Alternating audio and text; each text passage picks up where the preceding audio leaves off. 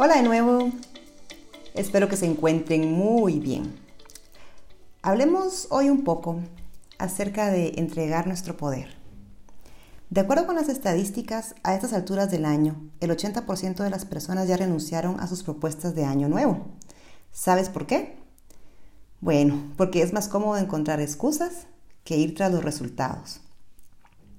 Sabes, yo recuerdo una etapa de mi vida en la cual me sentía paralizada atascada en mi carrera, en mis finanzas, en mi hogar, mi salud y mi espiritualidad.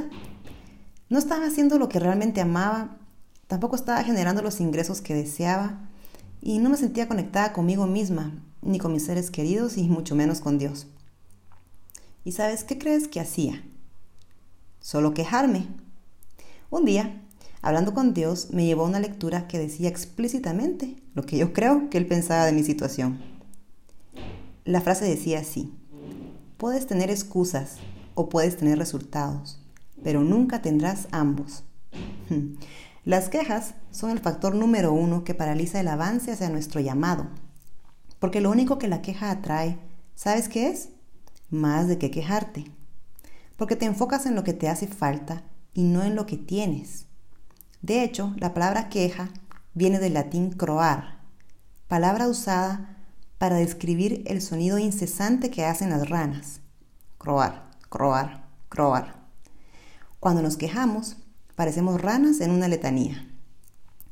Pero si te das cuenta, al quejarnos no estamos proponiendo soluciones, tampoco estamos haciéndonos responsables de nuestras elecciones, solamente estamos entregando nuestro poder al mundo. Me llama la atención porque existe una maldición tibetana que dice, espero que te quedes en donde estés por siempre. Hmm, ¿Te imaginas? La queja que nos deja atascados literalmente maldice nuestras vidas y nos impide el avance. Me encanta la historia que escuché del anciano de 92 años llamado John, que al quedar viudo decidió instalarse en una casa de retiro. El día de su mudanza se presentó impecable como siempre y con su maravillosa actitud de vida que siempre le caracterizó. Tuvo que esperar casi dos horas para que le atendieran, hasta que llegó Melissa, la enfermera. Ella se presentó y empezó a llevarlo hacia su habitación. Mientras caminaban por el pasillo, Melissa le describía su habitación. Hay un mueble por aquí, una ventana por allá. De pronto, John la interrumpió y le dijo, me encanta, me encanta mi habitación. Melissa soltó una carcajada y le dijo, pero si todavía no hemos llegado, usted ni siquiera la ha visto.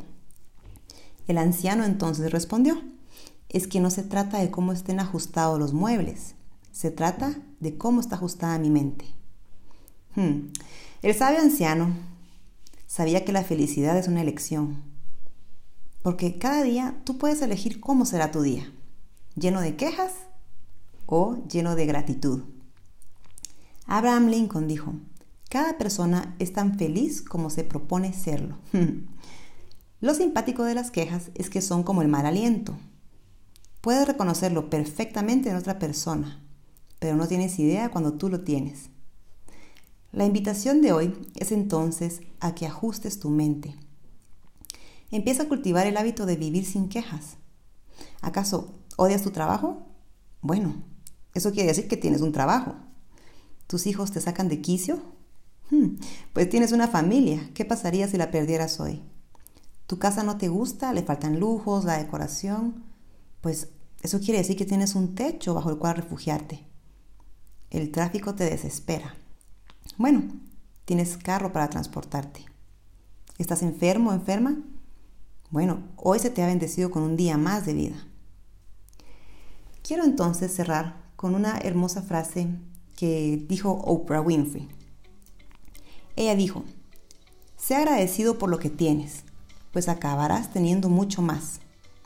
Si te enfocas en lo que no tienes, jamás tendrás suficiente. Es hermoso esta frase y poderosa. Aún estás a tiempo de llegar a ser todo lo que Dios quiso que fueras. Es fácil conformarse con la mediocridad, renunciar a nuestro llamado, quejarte y hacer excusas. Pero recuerda lo que me dijo Dios a mí, tal vez te lo está diciendo a ti también. Solo puedes tener quejas o resultados, pero nunca ambos. Así que deja de entregar tu poder y anímate a encontrar tu camino. Un abrazo y hasta la próxima.